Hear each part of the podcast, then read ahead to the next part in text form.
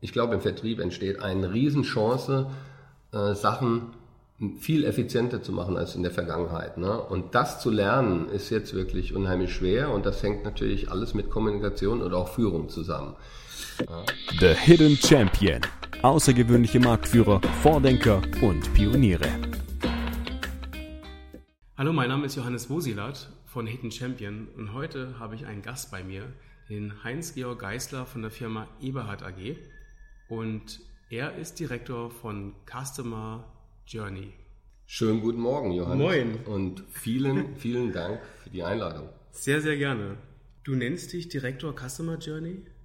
Was hat es damit auf sich?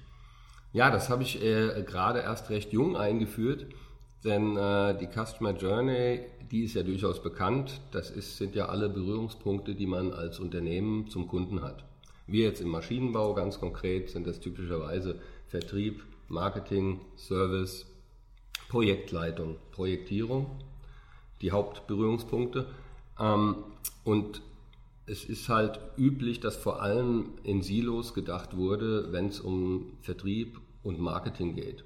Also Vertriebler beschweren sich typischerweise immer, dass aus Marketing schlechte Leads kommen. Marketing sagt, hey, wir haben so viele Leads, die wir hier generieren und der Vertrieb macht nichts draus. Und das Gleiche gilt aber für die anderen Silos eben auch. Ne? Typischerweise wird auch zwischen Vertrieb und Service nicht gerade mit Freude kommuniziert und, und proaktiv.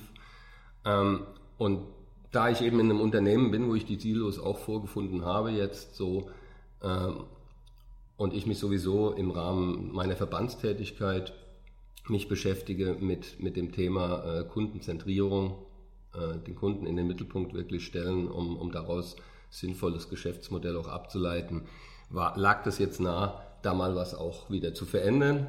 Und früher hieß ich dann immer eben Leiter, Director, CSO, alles Vertrieb dahinter, ne, ist aber jetzt eine schlechte Wertschätzung für die Leute, die jetzt nicht sich als Vertriebler bezeichnen. Und, und es funktioniert am Ende nur so, das Geschäft heutzutage, ähm, dass man den Kunden mit den sämtlichen Berührungspunkten gleich gut abholt. Du bringst auch diese Tätigkeit oder diese Arbeit mit in den Verband. Das ist der Verband der Vertriebsmanager, Bundesverband der Vertriebsmanager. Ähm, und wir, uns gibt es seit, ich glaube, sieben oder acht Jahren und bin da mit im Präsidium und kümmere mich eben um ein Ressort, um die Förderpartner in dem Fall jetzt gerade frisch.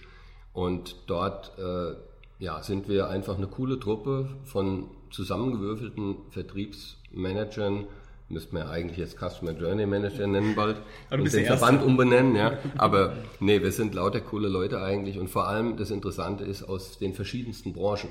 Ja, wild durch alle Branchen gemischt und es ist, du fühlst dich einfach als ein Teil von Familie. Ja, ich mache das jetzt seit sechs Jahren oder sieben Jahren und man fühlt sich wie, wie, wie halt zu Hause ankommen. Man ist sofort im Thema und man tauscht sich eben zu den innovativen ähm, Sachen aus, die rund um den Vertrieb entstehen und das sind so viele im Moment äh, und es tut unheimlich gut, dann immer wieder festzustellen, dass doch alle, die mit Vertrieb irgendwo zu tun haben, mit einer Führung von Vertrieb, dieselben Probleme haben. Du hast eigentlich in der Krise den Arbeitsplatz gewechselt. Du bist jetzt bei Eberhard AG. Was hast du in der Zeit davor denn alles mitgenommen? Vor? Also in der vor, Krise? Vor Eberhard, ähm, du warst vorher bei AFAG. AFAG, genau. genau. Ja. Ja. Ähm, gibt es Dinge, die du mitgenommen hast? Oh also, ja. Also aus der letzten, aus der vorigen Station konnte ich, glaube ich, unheimlich viel mitnehmen, da das eben in der Schweiz war. Ich habe dreieinhalb Jahre in der Schweiz gelebt und bin wirklich am ersten Tag dort, habe ich mein Auto voll gemacht, ausgeräumt die Bude in Leonberg und, und bin dann am 2. Januar da gewesen, habe gesagt, jetzt bin ich da und äh, direkt eingezogen und war halt dann eben Wahl Schweizer für die kriegst ja dann so einen Ausländerausweis, heißt das. das ist fies, gell? ja, es geht halt so. Muss, muss man erst mit klarkommen, aber ähm, war dann vom ersten Tag an eben wirklich ansässig in der Schweiz und habe mich auch bewusst dort voll integriert. Und hab, es gibt ja genügend Pendler, ne, die, die hier wohnen weiter und dann dort arbeiten. Aber ich habe gesagt, als Führungskraft ist es keine gute Idee. Ne, wenn du dann äh, Schweizer auch Personal führen willst und sollst und darfst, dann musst du das sein. verstehen. Du musst da sein, du musst ein Teil von denen werden, ja, was schwer genug ist, äh, nicht nur in der Schweiz, aber da besonders würde ich auch sagen. Und die Firma war auch noch auf dem, auf dem Land mit dem Headquarter sozusagen, nicht in Zürich, ja.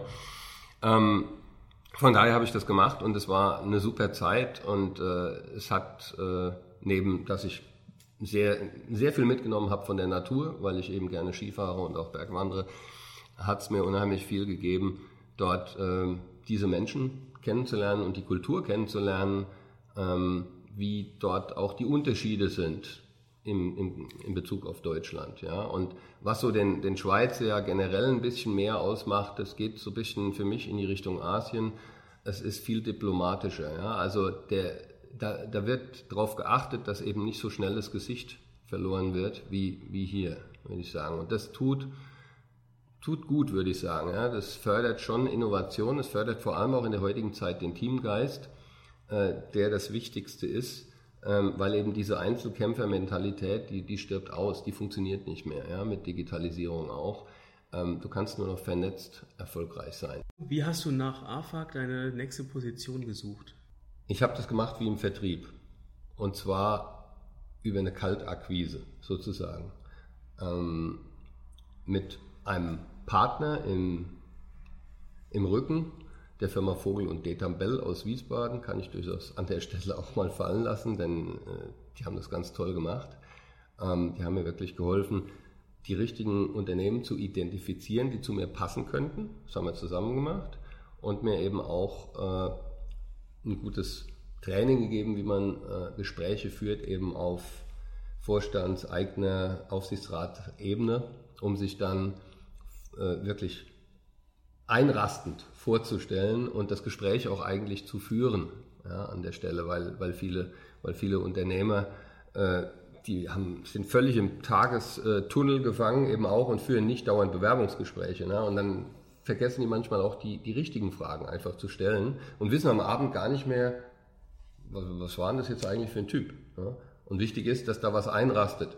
Und das war eben eine, eine, tolle Suche. Also nach dem Motto, sende dann 250 Bewerbungen an einem Tag raus, alle zeitgleich, alle mit demselben Inhalt, mit demselben Anschreiben, weil du dich als Mensch als Angebot formulierst. Ja, das ist mein Angebot an euch, das bringe ich mit. Und du kommst eben dann in, einen, in eine Situation rein, wo die Unternehmen noch gar keine Ausschreibung haben. Vielleicht wissen sie noch nicht mal, dass sie jemanden brauchen könnten wie mich und es inspiriert dazu, aber gerade diesen letzten Schritt zu tun, zu sagen, Mensch, genau, da muss ich was tun an der Stelle in meinem Unternehmen. Und das hat, das habe ich vor vier Jahren schon mal gemacht, so bin ich zu AFAC gekommen und äh, den Weg habe ich für mich beschlossen, den gehst du wieder, weil der war so genial und äh, das hat auch wieder funktioniert und so konnte ich mir auch wieder im Prinzip aussuchen, wo ich hingehe und ich bin eben zu Eberhard dann gegangen. Was hältst du denn von Hierarchien? Ich glaube nicht, dass es ganz ohne Hierarchien geht ähm, und dass so alles aus der Lameng kommt und nur so, ja, wir sitzen jetzt im Team und wir machen da was Tolles draus und es wird dann schon gut und, und jeder macht es irgendwie anders. Ich glaube, es braucht gewisse Leitplanken für ein Unternehmen und diese Leitplanken, die müssen irgendwo entstehen. Und das kann man durchaus zusammen machen, aber da ist, da ist wichtig, dass es Visionäre gibt, dass es Umsetzer gibt, dass es auch Leute gibt, die sich ziehen lassen gerne. Und äh, die Menschen sind eben verschieden. Und es gibt Menschen, die, die rennen voraus. Es gibt Menschen, also ich sage mal immer, das ist ein großer Unterschied im Management, ob ich jetzt ein Manager bin oder ein Leader. Ja? Und es gibt sehr, sehr wenige Leader, aber von denen bräuchten wir in der heutigen Zeit ein paar mehr, glaube ich. Und das sind eigentlich die Hierarchien, die sich dann natürlich für mich ausbilden. Gerade wenn man nicht so nah jetzt mehr beisammen ist und durch Digitalisierung auch sehr vernetzt von, von allen Stellen her arbeitet, da muss man sich noch viel besser verstehen und vor allem verstehen, wohin will denn eigentlich das Unternehmen und was sind die Ziele, was sind die Werte eines Unternehmens, ja, weil, weil das ist das ja, was bei den Kunden dann auch ankommt. Und wenn ich da auf einmal als Kunde völlig verschiedene Einschläge kriege von einer derselben Firma, ähm, was die Kultur jetzt von mir aus betrifft und das Werteverständnis, das macht auf keinen Fall äh, irgendwas Gutes. Ja. Und, und von daher glaube ich, gewisse Hierarchien sind notwendig. Auch irgendjemand muss auch eine Entscheidung treffen am Ende des Tages. Ähm, es funktioniert eben nicht, dass alles nur auch basisdemokratisch funktioniert. Ja, dann äh, Time to Market ganz wichtig. Und es ist wichtig, dass man sich ja sich alles anhört und sich eine Meinung bildet, aber irgendjemand muss dann auch da sein, der sagt, okay, jetzt gehen wir den Weg. Da sind wir eigentlich schon bei, auch bei dem Thema Kommunikation, ne? Das ist das Wichtigste überhaupt. Und es wird zunehmend schwieriger eben mit der Kommunikation durch die Digitalisierung jetzt wieder auch. Ja. Ich glaube, im Vertrieb entsteht eine Riesenchance, äh, Sachen viel effizienter zu machen als in der Vergangenheit. Ne? Und das zu lernen ist jetzt wirklich unheimlich schwer und das hängt natürlich alles mit Kommunikation und auch Führung zusammen. Ja? Und das ist einfach ein, ein, Training, was, glaube ich, jeder durchlaufen sollte. Da hilft es dann sicher auch immer wieder zu überlegen, ist das eigentlich noch sinnvoll, was ich gerade da mache? Ist dieser Prozess sinnvoll, ja? den ich eben so eingefahren mache? Äh, und und wie interagiere ich dann gerade auch mit den ganzen Berührungspunkten. Und dann das zweite Thema ist, für einen selbst sind die Sachen oft selbstverständlich und wenn man eben jetzt irgendwo in einer, in einer, in einer treibenden Rolle ist, äh, wo man doch ein bisschen vorausschaut und auch vorausschauend agiert, dann darf man es nicht verpassen, die Kommunikation dazu auch so zu führen, dass man eben das Team mitnimmt dabei, dass jeder auch versteht, warum soll es denn dahin gehen. Ja? Ansonsten hat man einfach überhaupt keine Chance. Wenn das Team eben nicht dabei ist und sagt, okay, verstanden, mhm. macht Sinn, ich mache mit, dann kann man noch so innovativ sein und noch so ein toller Hecht, man wird nicht Erfolg haben. Ich habe so ein paar persönliche Fragen. Was ist so dein Traum vom Glück? Es gibt für mich eigentlich zwei Arten von Glück. Wie ich mit dem ja, mit der deutschen quasi Nationalmannschaft den, den World Cup of Poker gewinnen durfte auf den Bahamas 2010. Ja. Also gibt sogar, weiß keiner so richtig, aber Deutschland war mal einmal Weltmeister sozusagen im Pokern als in, in, in beim Team-Event. Da war ich Teil davon. Das war natürlich mega. Ja, wenn Kannst du wirklich. Pokern? Ja, ein bisschen. Ja. Ja. Ach, also ich, du, ich warst bin, bei, du warst dabei als Spieler. Ja, ja. Ja, ja Wahnsinn. Ja, ja, ja. Ich war, habe mich damit mal ein bisschen beschäftigt, äh, etwas intensiver. Sag ich mal. Wie, sieht, wie, wie sieht dein Pokerface aus? Ah du, ich glaube, ich bin da ziemlich einfach emotionslos, wenn ich am Tisch sitze. Da kann man relativ wenig lesen. Mich interessiert aber auch nicht, was die anderen da für Gesichter ziehen, weil ich komme aus der, aus der Online-Welt. Oder ursprünglich natürlich mal früher war das ja live und äh, aber ich habe dann eben meinen Weg in der Online-Welt eben gemacht, eigentlich dort und habe da eine gute Zeit gehabt, eine spannende Zeit und bin ebenso auch in das Team gestoßen und dann, das war aber live dann auf den Bahamas und äh, wirklich mit den ganzen, die man sonst nur im Fernsehen sitzt, eben die Topstars aus jedem Land. Die, und, und dann hatten wir eben das Glück, an dem Tag äh, zu gewinnen, ja, gegen USA und gegen Kanada, eben die, die, die Top-Leute, die normalerweise alle Titel abräumen ungefähr, ja. Und es war genial. Das war natürlich so ein Glücksmoment, ja. Und dann gibt's auch ein Kartenglück. Ja, klar, das gehört sowieso dazu. Beim Poker sind 80, Prozent Glück bei jedem, bei jedem Spiel, bei jedem Turnier, was du antrittst. Ja, also es ist der, das, der Könnenanteil ist relativ gering pro Spiel gesehen. Setzt sich nur über die Langfristigkeit durch, über die Anzahl der Spiele, die du tust, Wahrscheinlichkeitsrechnung dann, ja. Aber an, an dem Tag eben, da brauchst du auch eben das Quäntchen Glück, weil da hilft dir das beste Können nichts, wenn du, wenn du e-, eben nicht das Quäntchen Glück dabei hast. Und das war uns dann halt hold und im Finale gegen Neuseeland. Und äh, das äh, hat halt alles gepasst an dem Tag, ja. Und das war natürlich Adrenalin pur, weil das waren 16 Stunden, die wir, die wir da verbracht haben an dem Tisch. Und es war irgendwann nachts um 4 Uhr fertig und gefeiert haben wir erst am nächsten Tag dann. Aber ja, das war so ein Moment. Aber das sind jetzt eben diese Adrenalin-Momente, sage ich mal. Ähm, und das andere Glück, die andere Glücksart, finde ich, ist die, die man sich immer wieder bewusst machen muss. Ja, das ist eigentlich so das tägliche. Ja, also ich bin eigentlich glücklich, wenn ich jeden Morgen aufstehe und freue mich auf den Tag. Ja, und bin und habe keine irgendwo Zipperleins oder Schmerzen. Ja, bist gesund, äh, relativ gesund, ja, und, und, und startest einfach in den Tag und hast richtig Bock, da was zu bewegen an dem Tag. Ähm, das ist für mich eigentlich Glück. Was bedeutet für dich Erfolg? Hast du das Gefühl, du bist erfolgreich? Auch für mich kann ich das durchaus sagen, glaube ich, ja, weil ich viele tolle Erlebnisse haben durfte und so viele Erfahrungen machen durfte und so viel von der Welt gesehen habe, eben auch, ähm, das ist für mich Erfolg und eben auch, ja, wirklich irgendwelche Sachen vor allem mitbewegen konnte, ähm, die innovativ waren. Ne? Also Beispiel jetzt wieder das iPhone zum Beispiel. Das ist natürlich ein Erfolg, wenn man, wenn man es schafft. Und da musste ich wirklich gegen, gegen Windmühlen haben wir da gekämpft. Weil da, waren wir in der, da war ich in einem Spin-off und es wurde dann verkauft an eine japanische Firma und dann war ich auf einmal in einem japanischen Maschinenbauunternehmen mit 300 Mann und äh, die waren so konservativ, also sie wollten nicht wirklich die Innovation, die haben uns halt eingekauft, weil wir vor deren Haustür grassiert haben bei den Kunden. Ähm, und die wollten keine Innovation eigentlich. Der, der, CEO vielleicht noch, aber unten drunter, spätestens der Vertrieb hat gesagt, mach's doch so wie immer. Das funktioniert. Ja?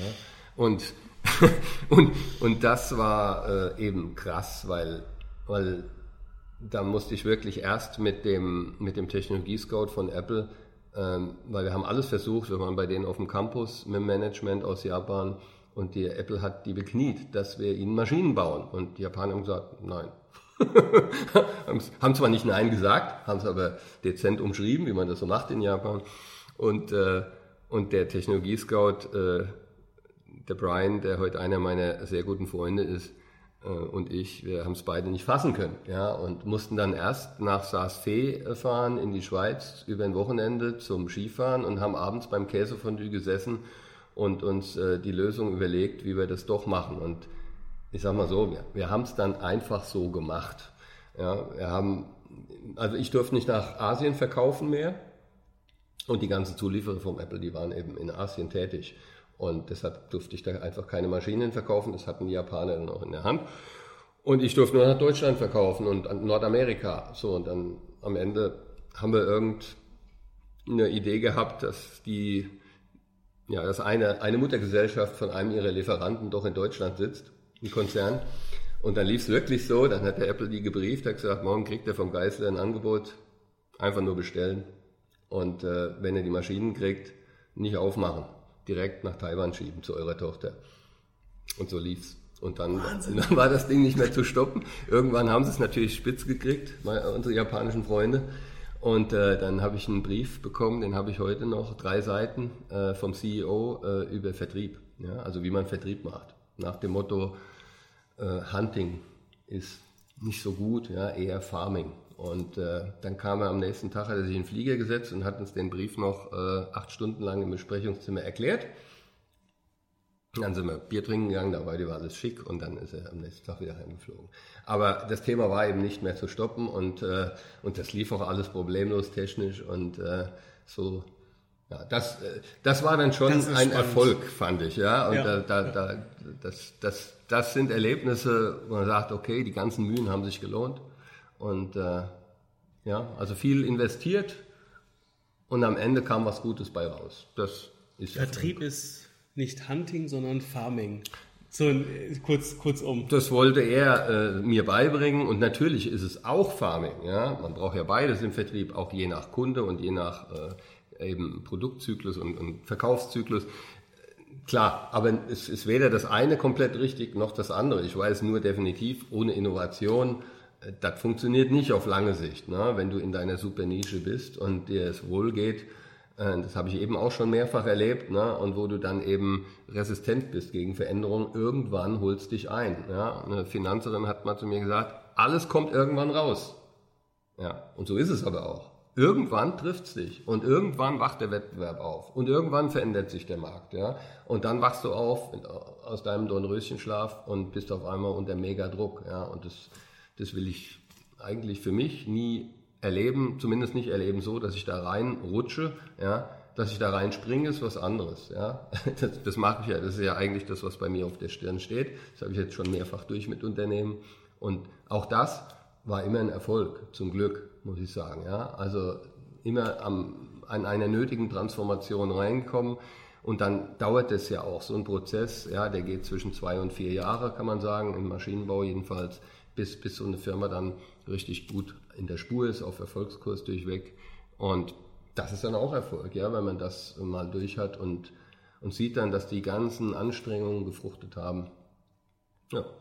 Was würdest du anderen Maschinenbauern, die vielleicht vor einer Transformation oder vor, einer, vor einem Veränderungsprozess stehen, vielleicht gezwungenermaßen, Was würdest du denen auf den Weg geben? Also der Prozess ist sehr komplex. Es ist immer die Frage, in welchem Status man sich befindet. Hat man es jetzt erkannt, dass man eine Transformation braucht? Wenn das der Fall ist, ähm, dann ist es aus meiner Erfahrung extremst wichtig. Es, der alte Spruch stimmt hier auch, der Fisch stinkt immer vom Kopf. Ja, also wenn der, wenn der Kopf und ich sage jetzt mal die Führungsmannschaft dazu, wenn die sich nicht einig ist und eben nicht das inhaliert hat und, und versteht, wo man jetzt ist, wo man hin muss und, und was dazu alles nötig ist, ähm, dann führt das eben zu einer brutalen Verzögerung in dem Prozess. Ja, wenn da nur ein Rad in dem Ganzen nicht funktioniert, äh, dann ist auch alles, was unten dran kommt, abgekoppelt. Die haben keine Chance, ja. Und, und das hält nur auf. Und deshalb ist das eigentlich, finde ich, irgendwo der wichtigste Tipp. Ja, fangt, fangt eben oben an. Und äh, wenn er, das, das kann man durchaus selbst tun, ja, also äh, als, als Gremium jetzt, ja, mit einer guten Lektüre dabei, also wie, wie transformiere ich mich. Wichtig ist, dass der Wille erstmal da ist. Ähm, man kann sich aber natürlich auch einen Berater dazu holen oder ein Beratungshaus, da gibt es ja genügend, die da auch helfen können.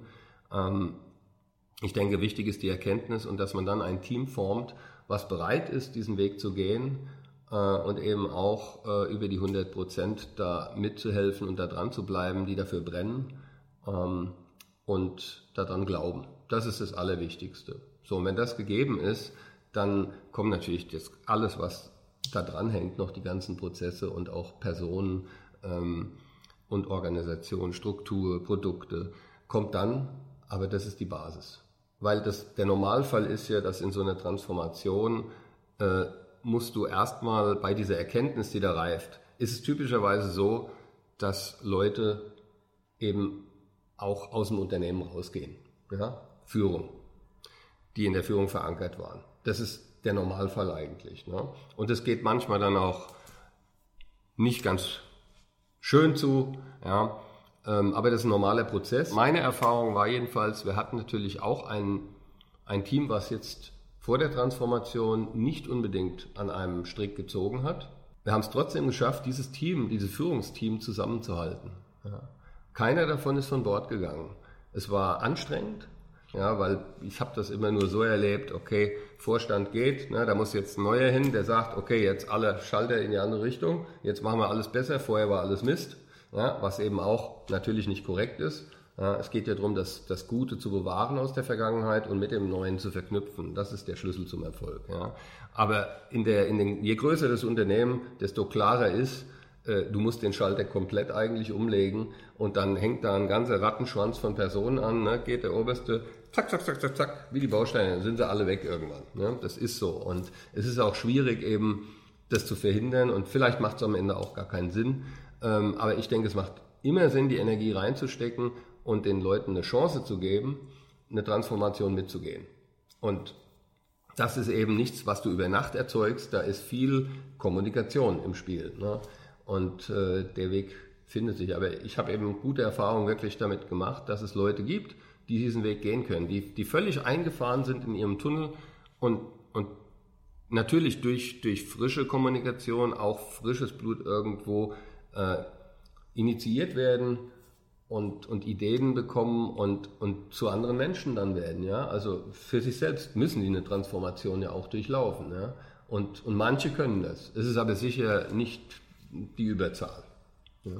Aber das ist dann auch Erfolg. Ja, das ist ein, ein toller Spruch von dir, das, das Gute aus der Vergangenheit mitzunehmen und mit dem Neuen zu verknüpfen. Ja, ist für mich so selbstverständlich, ja, aber, ja, ja, aber, ich, ja, aber ich, nicht, gefühlt nicht immer. Nicht gefühlt. Hm.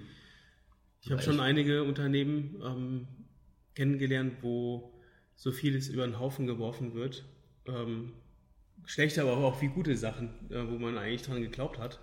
Ja, das passiert auch eben nicht zu knapp, ja, aber ich denke, da ist es wichtig, dass man eben drauf achtet und so hat man auch eine Chance, die Mitarbeiter eben mitzunehmen dabei. Ne? Weil bei den Mitarbeitern kommt ja nur an, die da oben, ja? und jetzt machen sie alles anders und die haben eh keine Ahnung und das war vorher eh alles besser. Ne? Und, und wenn man es schafft, eben das wertschätzend, sich, man muss natürlich sich die Zeit nehmen, sich mit den Details auch zu befassen und auch zuhören den Leuten. Ja? Äh, wenn man aber dann es schafft, von dem Bewahrten, Bewährten äh, die Sachen rauszuarbeiten, die durchaus gut funktioniert haben und die bewusst mitnimmt und dann auch nach dem Motto tu Gutes und rede darüber, dies wirklich auch kommuniziert, äh, so dass es alle auch verstehen, dass es eben nicht einfach mal so ist, da kommt jetzt ein neuer und jetzt alles eben in die andere Richtung, ähm, sondern dass, dass, dass es eben auch authentisch, es muss authentisch sein. Dass, wenn man dahinter nicht steht und sagt, also man kann es ja auch einfach machen und sagt, okay, ich rasiere alles ab, was da war, ne? Weil es ist schon eine große Herausforderung, eben dieses, dieses anzugehen, weil es braucht einfach Zeit, ja, diese Transformation, die Leute dabei mitzunehmen und nicht einfach nur auszutauschen. Man kann ja auch nicht alles austauschen, das wird die Firma auch nicht überleben dann, ja, das ist auch logisch. Aber es ist sehr schwierig, das zu tun. Wenn man das aber tut, ist meine Erfahrung, ist, ist eine extrem gute. Und das Ergebnis daraus ist auch extrem gut, weil es ist ja eben nicht alles schlecht gewesen. Ne? Die Firmen waren ja erfolgreich lange Jahre und das hat ja auch seine Gründe. Und das sind am Ende des Tages immer die Mitarbeiter. Was bedeutet für dich Risiko? Ja, ohne Risiko keine Innovation. Also Risiko ist nötig und ist wichtig, aber bitte beherrschbar. Also ich habe zwar mal Poker gespielt, ja, aber ich habe nie Roulette gespielt. Das ist ein Riesenunterschied, ja.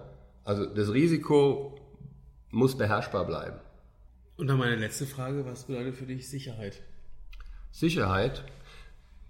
Also früher hat man ja, oder auch heute noch vielleicht, äh, gedacht, naja, wenn ich eben zum Daimler gehe, habe meinen Job, da bin ich sicher. Und das ist einfach Sicherheit. Ne? Ich habe meinen Job, da kann ich lebenslang drauf bauen. Und bei vielen war es auch sicher so und ist es auch vielleicht noch so.